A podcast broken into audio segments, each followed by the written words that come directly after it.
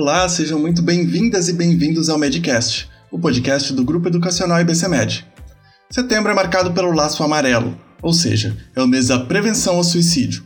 Oficialmente, o dia que marca a campanha é o dia 10 de setembro, que é o Dia Mundial da Prevenção ao Suicídio, mas a programação não para por aí. Durante todo o ano, a Associação Brasileira de Psiquiatria desenvolve uma série de ações que buscam sensibilizar a sociedade a respeito desta triste ocorrência. Um dos maiores agravantes desta situação é o fato de que a maioria das pessoas que decidem tirar a própria vida, em um pouco mais de 96% dos casos, possuem também outros transtornos psiquiátricos, como depressão, transtorno bipolar e abuso de substâncias, intensificando ainda mais o comportamento suicida. Assim, chamar a atenção para o suicídio significa também, e antes de tudo, falar sem os muitos tabus e preconceitos que muitas vezes rondam esse tema, de forma a conscientizar toda a sociedade sobre este grave e urgente problema. De acordo com a cartilha do Setembro Amarelo, disponível no site da campanha, os números são impressionantes. Estima-se que a cada 40 segundos uma pessoa comete suicídio e a cada 3 segundos uma pessoa tenta contra a própria vida em todo o mundo. No nosso caso, o Brasil ocupa a triste posição de oitavo lugar na lista dos países com maior índice de suicídio, em todas as faixas etárias. Neste episódio, vamos abordar a questão do suicídio em um público específico e que nos últimos anos tem recebido uma atenção maior: as crianças e adolescentes.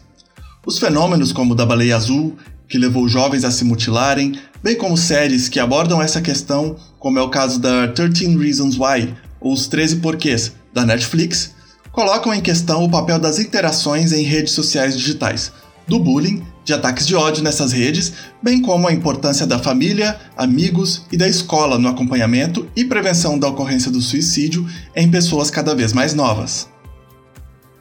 Um boletim divulgado pelo Ministério da Saúde em 2019 mostrou um aumento expressivo das tentativas de suicídio em relação ao total de violência autoprovocada, como mutilações, por exemplo, entre jovens de 15 a 29 anos.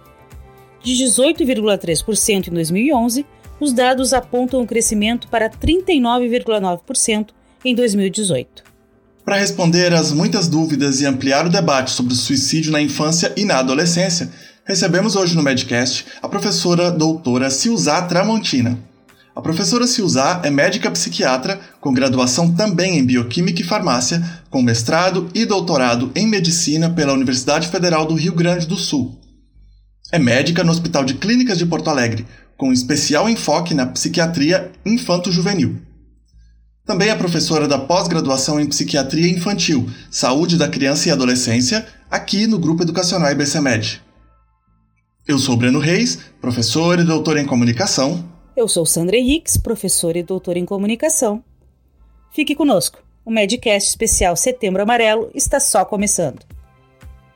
Professora Silzá, seja muitíssimo bem-vinda ao Medcast. É um prazer tê-la conosco e muito obrigado por topar bater esse papo conosco e também pela sua disponibilidade para nos orientar em relação às várias dessas questões que são muito específicas uh, à campanha do Setembro Amarelo não é que é de prevenção ao suicídio e também falar de um público muito específico que é o público infantil e adolescente. Eu que agradeço né, a oportunidade de estar aqui conversando com você sobre isso. Professora Suzá, então já vamos entrar no Setembro Amarelo de início, que né, é o mês de atenção e prevenção do suicídio.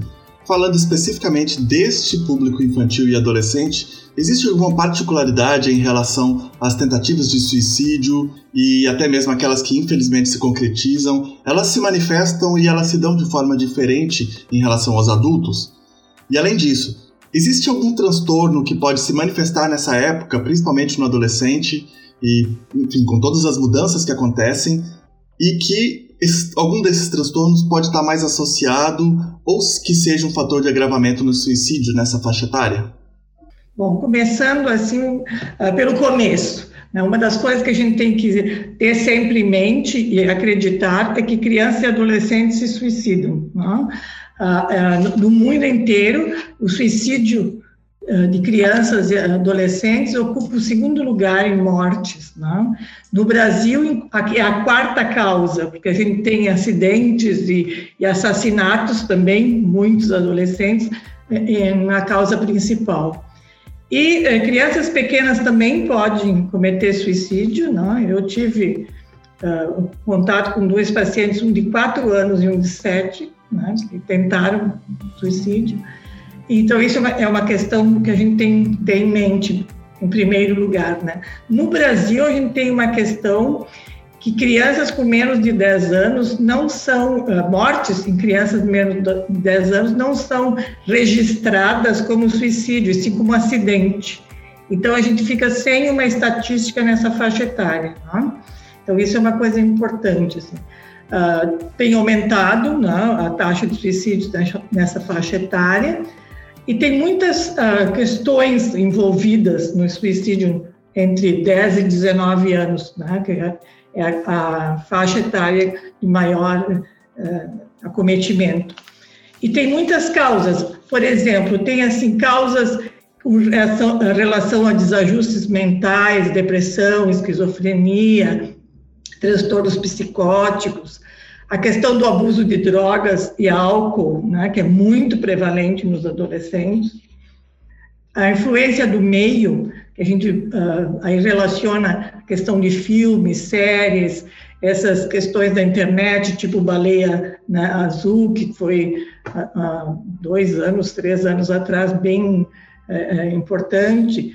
A questão das redes sociais, né, para o adolescente, aceitação pelos pares é muito importante. Então, as redes sociais, uh, um, um, clique né, uh, negativo, uma crítica, qualquer situação que ele se, não se sinta aceito nas redes sociais, né? hoje em dia, adolescente usa o TikTok e o Instagram, né? são os mais usados, uh, tem muita influência. A questão do bullying, do cyberbullying, né? também influencia muito. Tem uma outra questão que é a falta de expectativa no futuro, que a gente vê muito hoje nos adolescentes, uma preocupação exagerada com o desempenho escolar, tem muita cobrança de desempenho escolar uh, pelos pais, né? especialmente nessa época de pandemia, em que as aulas estavam online, a gente via isso muito, os pais brigando com os filhos porque eles não estavam assistindo a aula, ou porque eles uh, ligavam, deixavam a aula rolando com a câmera desligada e ficavam dormindo, ou com uma segunda tela aberta, né, conversando com os colegas. Então, muitas uh, cobranças, cobranças muitas vezes excessivas, né, sem entender que a gente estava numa situação realmente complicada. Uh, uma questão também dessa cobrança tem muito, eu digo que tem uma frase típica dos pais que é tu tem tudo, né? Tu só precisa estudar mais nada, que é uma coisa terrível para o adolescente. Isso soa assim como algo muito ruim, né? uh, ter tudo, uh, vamos dizer, das coisas compráveis não é uh, o que basta, né? Para um adolescente ficar bem e ser feliz, né? Eles têm muita impulsividade também nessa, nessa faixa etária, né? Então, por exemplo, rompimentos de relacionamento pode ser um, um estopim para uma tentativa de suicídio, uh, um, um, uma, uma, crítica na, na, na, rede social, né? especialmente críticas com aparência física, que é muito comum hoje em dia, né? Uh, conflitos também relacionados à orientação sexual. Os adolescentes hoje pa estão passando por vários conflitos em relação à sua orientação sexual. E aí vem o medo da não aceitação, especialmente pelos pais, né, que também é, às vezes é um desencadeador da tentativa de suicídio. Né? Uh, a questão, muitas vezes, como eu falei anteriormente, na questão do, dos transtornos mentais, né, especialmente depressão e ansiedade, que aumentou muito né, a, a incidência desses dois transtornos durante a pandemia. E, junto com isso, o preconceito né, do, de buscar um tratamento psicológico, uma psicóloga, uma, um psiquiatra né, da infância e adolescência, tem sempre a ideia de que psiquiatra é para louco, não? Uh, então, ah, se eu for no psiquiatra, vão achar que eu sou louco. Se eu tiver que tomar remédio, vão achar que né, uh, eu estou louco, não vão me aceitar, vão me zoar. Então, tem todas essas questões, assim. Também tem a questão de a vergonha de pedir ajuda para os pais, né? Ou para alguém, né? algum adulto, algum amigo, muitas vezes, e parecer que é fraco, que né, não consegue lidar com essas questões sozinhas. Então tem muitas dessas questões assim que estão uh, a gente pode entende como fatores de risco, né? Professor, em relação né, a essa dificuldade dos, uh, né, das, dos, das crianças e adolescentes de comunicar esse sentimento para os pais, né, ou para os amigos, para qualquer pessoa, né, essa sensação de desespero, vamos dizer assim, uh, pode estar muito relacionado né, a, a, um estudo que foi feito na década de 1980 nos Estados Unidos, que afirmava que as mortes por suicídio poderiam ocorrer por imitação. Né? Com esse estudo se gerou aquela, o tabu relacionado ao não podemos falar sobre suicídio. Então, a imprensa, durante muito tempo, não pôde falar, né? casos de suicídio não eram revelados, não eram comunicados, né? Uh, então, essa ideia né, reforçou esse processo, acredito que seja essa possibilidade, né? A senhora vai nos comentar sobre isso. Então, mais de 30 anos depois desse, desse estudo da década de 1980, a Organização Mundial de Saúde vai na direção contrária, né, dizendo que não, precisamos falar com certeza sobre o suicídio, né? Então, professora, como é que nós podemos tratar esse tema buscando a prevenção do suicídio e a não romantização como a gente vê, como a senhora já comentou, nas redes sociais, né? É, que infelizmente em alguns casos a gente consegue acompanhar o suicídio assistido, transmitido para milhões de pessoas via YouTube, via né, qualquer outra rede social. Como é que a gente pode tratar esse tema de uma forma que não romantize o suicídio, né? Que busque a prevenção? Eu acho que a primeira questão, assim, é, é exatamente o que te disse, é um estudo de 1980. Não tinha nem internet em 1980. Né? O mundo mudou muito. O suicídio hoje é uma realidade. 800 mil pessoas se suicidam por ano no mundo. Né? A cada uh, um suicídio a cada quatro segundos dá isso. Então não é mais uh, algo assim longe da gente, né? É uma questão de saúde pública. E como questão de saúde pública, a gente tem que olhar e tem que conversar sobre isso. Né? Ah, não é uma questão de grandes manchetes sobre o suicídio de alguma pessoa, mas hoje, por exemplo, está tudo na internet. Todos os suicídios estão na internet. Né? Ou ao vivo e a cores, ou o relato, ou o anúncio, então não tem mais como esconder isso. É uma ilusão, né? Que se pode, uh, não vamos falar nisso porque vai aumentar. Não, já estão falando nisso. E, e os jovens, mais ainda. Né? Eu já tive casos, por exemplo, de pacientes que nos contou que já estava com uma data marcada porque tinha uma combinação entre várias pessoas na internet, vários adolescentes, que tal dia todos iriam cometer suicídio. Então, tem todas essas questões Uh, a gente tem que parar de olhar para coisas antigas, porque o mundo mudou muito, né? mesmo antes da pandemia, agora mais ainda. Então, a gente tem que olhar uh, de uma forma diferente, como uma questão de saúde pública, né? e conversar sobre isso. Uh, conversar sobre suicídio não aumenta o suicídio. Perguntar para o jovem se ele pensou alguma vez em morrer não induz ele ao suicídio. Né? Tem muitos mitos nesse sentido. Então, a gente fala assim, fala que prevenção é uh, também uh, faz parte da prevenção também consultas não só com psiquiatra ou psicólogo, mas com seu pediatra, com seu médico clínico adolescentes, na escola, né, com os orientadores educacionais, Dá para perguntar para o jovem, não? a gente pergunta em consulta, se ele já pensou alguma vez em morrer, se ele já pensou em fazer algo para morrer. Então, isso não vai fazer com que ele uh, aí tente o suicídio, pelo contrário, vai fazer com que a gente possa ajudá-los a não fazer. Não? Então, acho que tem esses mitos né, antigos, né, de eras uh, pré-internet, hoje eles sabem tudo. A questão hoje é que os pais não sabem o que os filhos sabem. né? porque os filhos têm um acesso à internet que os pais não têm ideia. Né? Então, a gente não pode ficar pensando num mundo de 1980, a gente tem que pensar no mundo 2021. Né? Ainda mais uh, no meio de uma pandemia que mudou o mundo completamente. Então, tem que se pensar, hoje em dia, a cada 10 anos, a gente tem uma nova geração. Em 1980, era a cada 30 anos. Então, é, é, o mundo muda muito rápido. Então, temos que falar, sim, é uma questão de saúde pública. Né? Uh, no Brasil, 7,6% das mortes em jovens têm relação com o suicídio, mesmo que não pareça.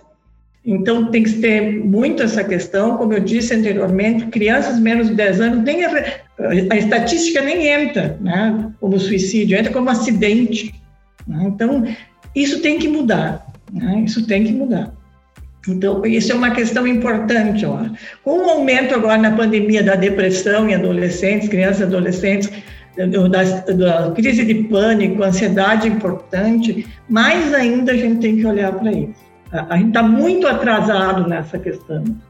Se um adolescente hoje é, quiser procurar ajuda, ele tem uma extrema dificuldade em encontrar essa ajuda. Né? Porque conseguir uma consulta num, numa unidade básica de saúde, é, né, mesmo que tu chegue dizendo, olha, estou mal, eu quero me matar, uh, tu não vai conseguir. Então, essas questões eu acho que tem que mudar. Uh, tá aí o, C, o Centro de Valorização à Vida, né, o CVC, que nos mostra isso, eles têm estudos, estatísticas, como uh, tá, aumentou essa questão, e, pelo contrário, quando o adolescente procura ajuda, a gente previne e muitas vezes poupa né, casos de suicídio. Então, isso é uma questão muito importante. Mas tem que se falar mais ainda. Né? Não basta, por exemplo, agora o setembro amarelo, prevenção do suicídio. Não basta só né, ter um mês. Não, tem que se falar o ano inteiro. Né? Porque o suicídio não, não, acontece só em setembro, pelo contrário, tem meses muito piores. Né? Então, tem, temos que falar sobre isso.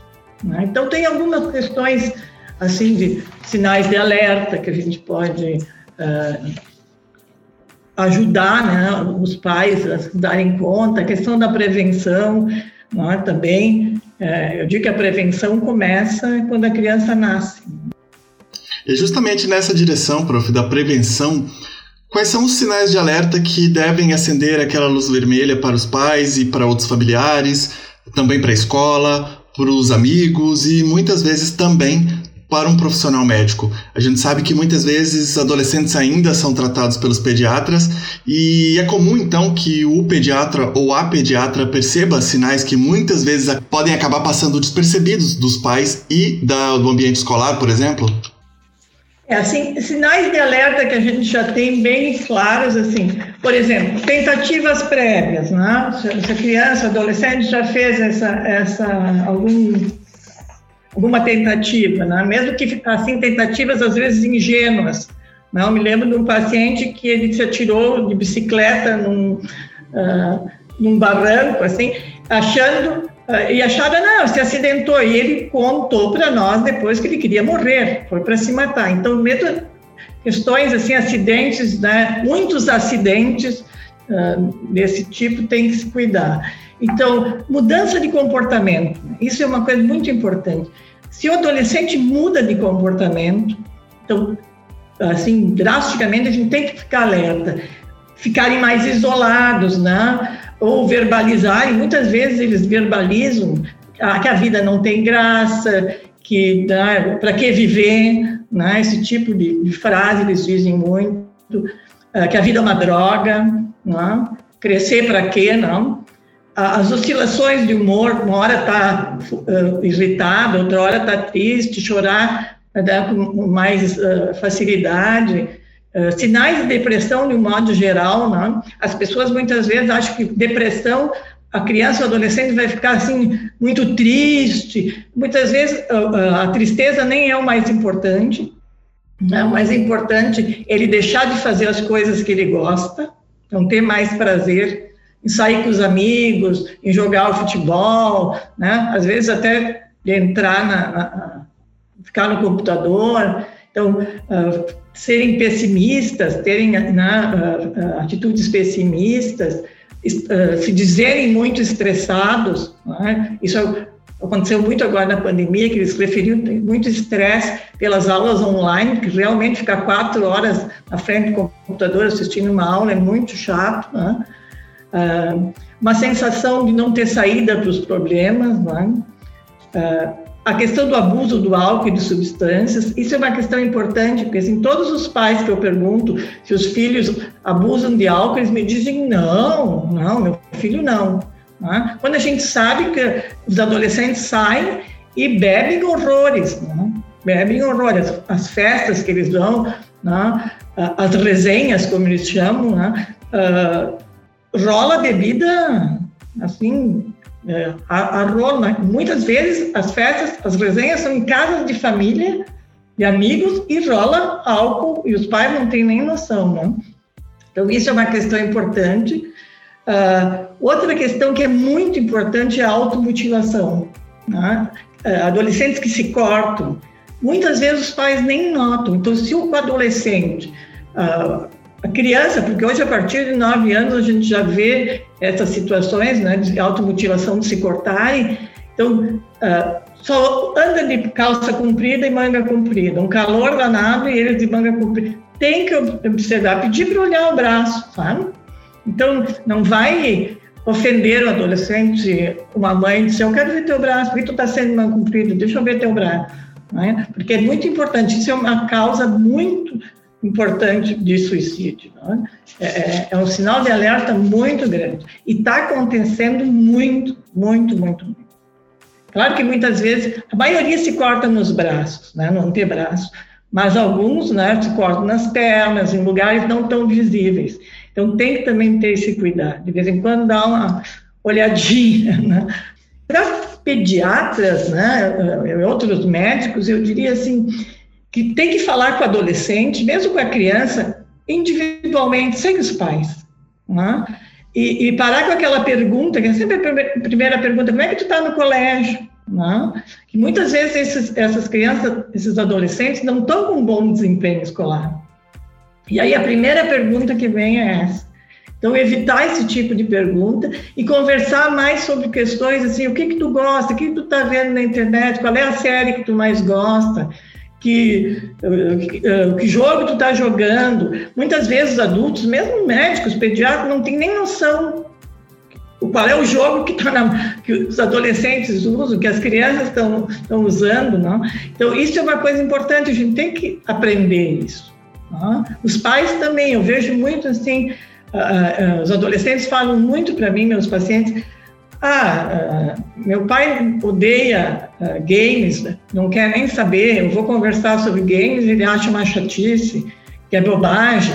Não, tem que poder conversar, tem que deixar eles te explicarem, né? O, como é que é, como é que se joga, quem é que está jogando com ele agora nesses jogos né, pela internet, quem é que joga com ele, ter uma noção de que grupo é esse. Às vezes eles estão jogando com né, pessoas que não se conhecem, até de outros países, e o pai e a mãe não têm a mínima ideia. Então, eu acho que também os, pediatras, médicos em geral, têm que fazer essas perguntas. Né? Normalmente, os pediatras atendem. É, é, toda adolescência, né? Tu, dificilmente uh, vão um médico específico para adolescentes, as mães normalmente levam o pediatra até né, quase adultos. Então, o pediatra, eu acho que é, é, essencial aí nesse reconhecimento, né? Fazer perguntas sobre questões, sintomas depressivos, de ansiedade, uh, perguntar se alguma vez ele já pensou em morrer, né? o que ele acha da vida, essas perguntas muitas vezes salvam né, um adolescente, uma criança de cometer suicídio. Então, essas questões. Uma das coisas que eu gosto de dizer para os pais é assim: ouçam mais do que falam, né? Porque os pais adoram dar discurso. Né? Os adolescentes, ah, meu pai só dá, minha mãe só dá discurso. Então, não adianta dar discurso. Né? Tem que ouvir o que eles têm a dizer. Né? E muitas vezes, claro, são, são uh, conversas, por exemplo, sobre games, sobre séries, sobre coisas que não, os pais não estão muito interessados, mas tu tem que te esforçar né, e ouvi-los no que eles gostam. a Organização Mundial de Saúde até uh, fez um estudo mostrando que uma refeição em conjunto, sem celular na mesa, já é uma prevenção muito grande para suicídio na adolescência, em crianças e adolescentes. Porque se tu senta na mesma mesa para fazer uma refeição sem celular, sem o pai estar tá respondendo questões lá no celular, WhatsApp de trabalho, sem, então é um horário de, bom, agora nós vamos sentar, vamos comer, sem celular, vamos conversar. E conversar sobre assuntos em geral, né?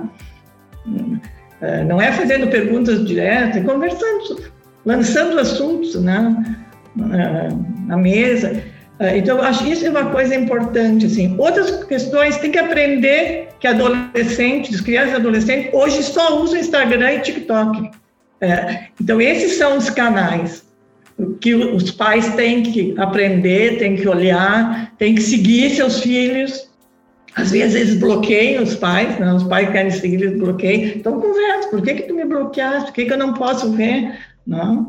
Gostaria de saber o que está acontecendo contigo. Não é para te vigiar, mas é para saber né, das tuas coisas, poder curtir o que tu coloca e, e, também curtir, comentar positivamente, elogiar as crianças, os adolescentes, as coisas boas que eles fazem. E eles fazem muitas coisas boas, né? Muitas coisas legais. Então essas coisas eu acho que são importantes assim para a gente poder aproximar mais dos filhos, porque hoje tem uma distância muito grande, e uma das coisas que distancia é o acesso à internet, não? É, professora, pensando então nesses outros profissionais né, da, da área da, da, medicina, como os pediatras, por exemplo, é, como é que eles podem apurar essa sensibilidade de compreender, né, mesmo sendo uma mera suspeita, de que aquele paciente, adolescente ou criança, uh, precisa de um atendimento, tá, né, há aquela suspeita de que ele possa cometer algo contra a própria vida, né? Então, como é que esse profissional ele pode se qualificar para conseguir desenvolver essa sensibilidade, né, apurada para o público infantil e adolescente? É, essa é uma questão importante, porque, assim, as, por exemplo, as residências de pediatria não tem, a maioria nem tem nenhum contato com a psiquiatria da infância e adolescência. Então, por exemplo, no, no, Hospital de Clínicas, há três anos atrás, que começou uh, uh, esse contato, assim, que uh, os residentes da pediatria estão passando conosco na, nos ambulatórios, no CAPSI, das crianças e adolescentes. Então, o que tem que fazer? Os pediatras, especialmente, têm que se qualificar. Uh, psicólogos, muitas vezes também, eu acho que tem que se qualificar um pouco mais, nesse sentido de conhecer mais os transtornos mentais, como abordar essas questões. Tem muitos cursos, né? o próprio curso de vocês é um curso importante, né? Que agora eu vou dar aula sobre vários uh, transtornos. Então, eu acho que é, é uma boa forma de qualificar, né? Então, acho que essa, essa é uma coisa bem importante, poder se qualificar, poder uh, procurar uh, cursos que possam ajudar nesse sentido, não? E com bons uh, profissionais, cursos uh, bem estabelecidos, né?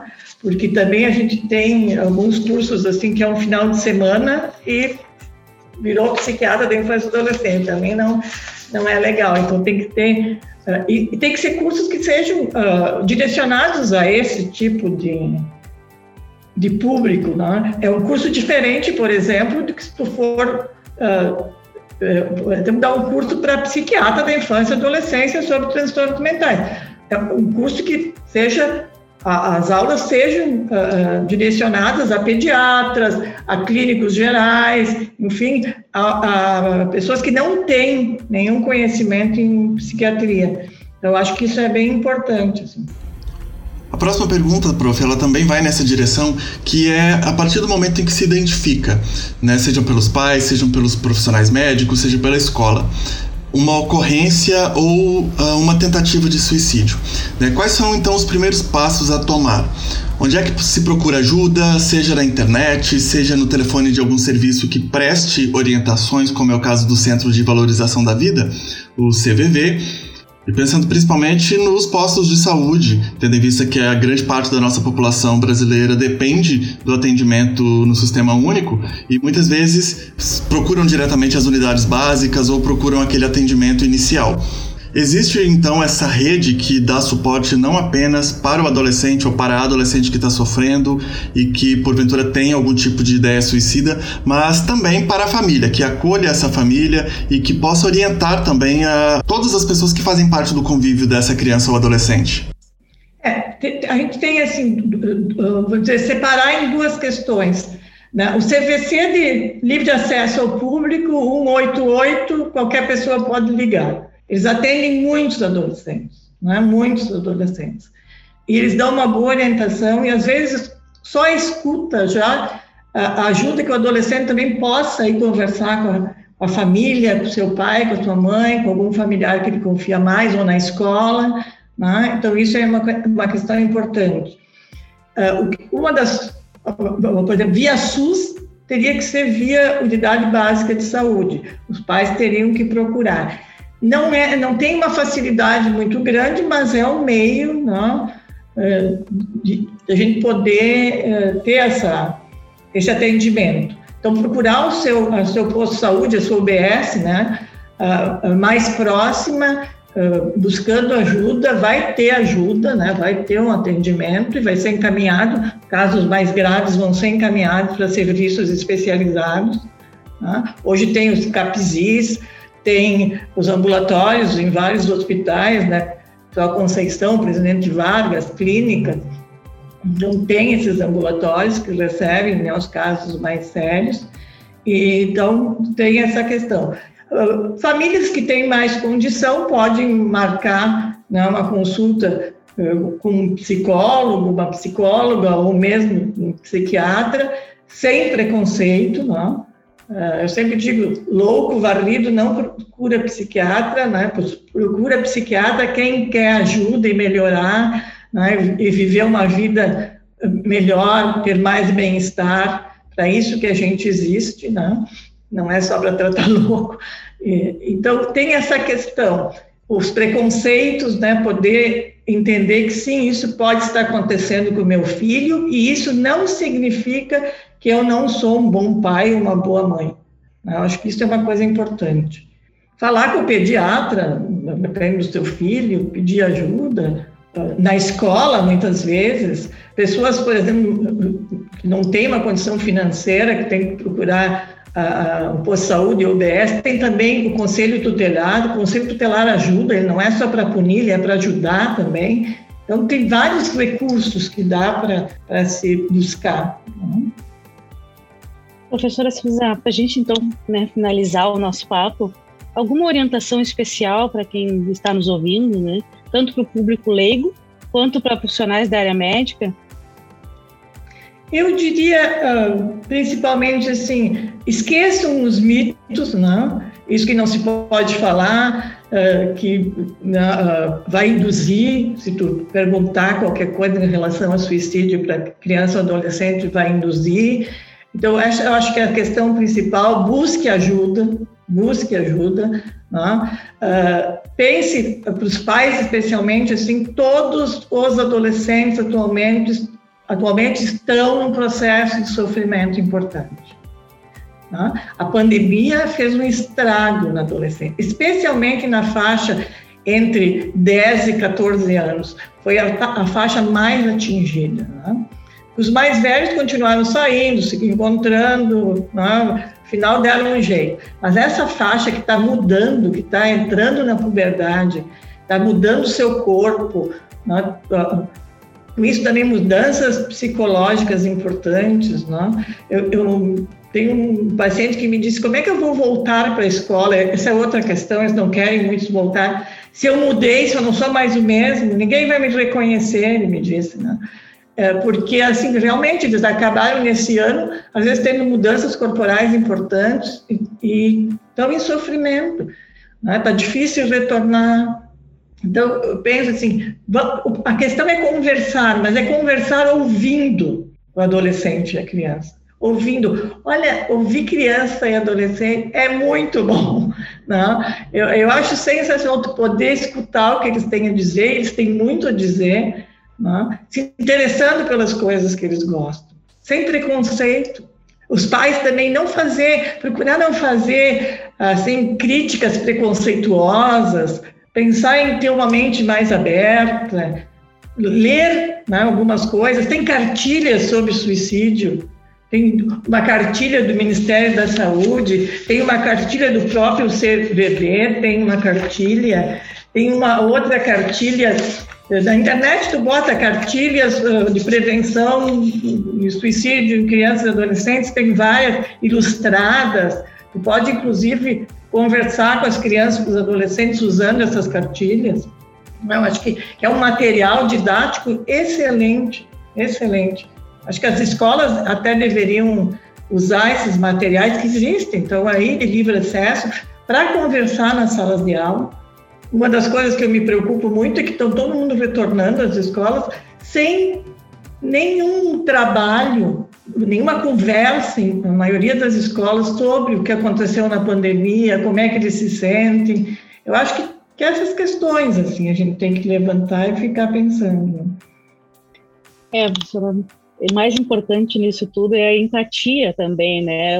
Deixar o outro falar, né? No, no caso, as crianças Bem mais e os adolescentes.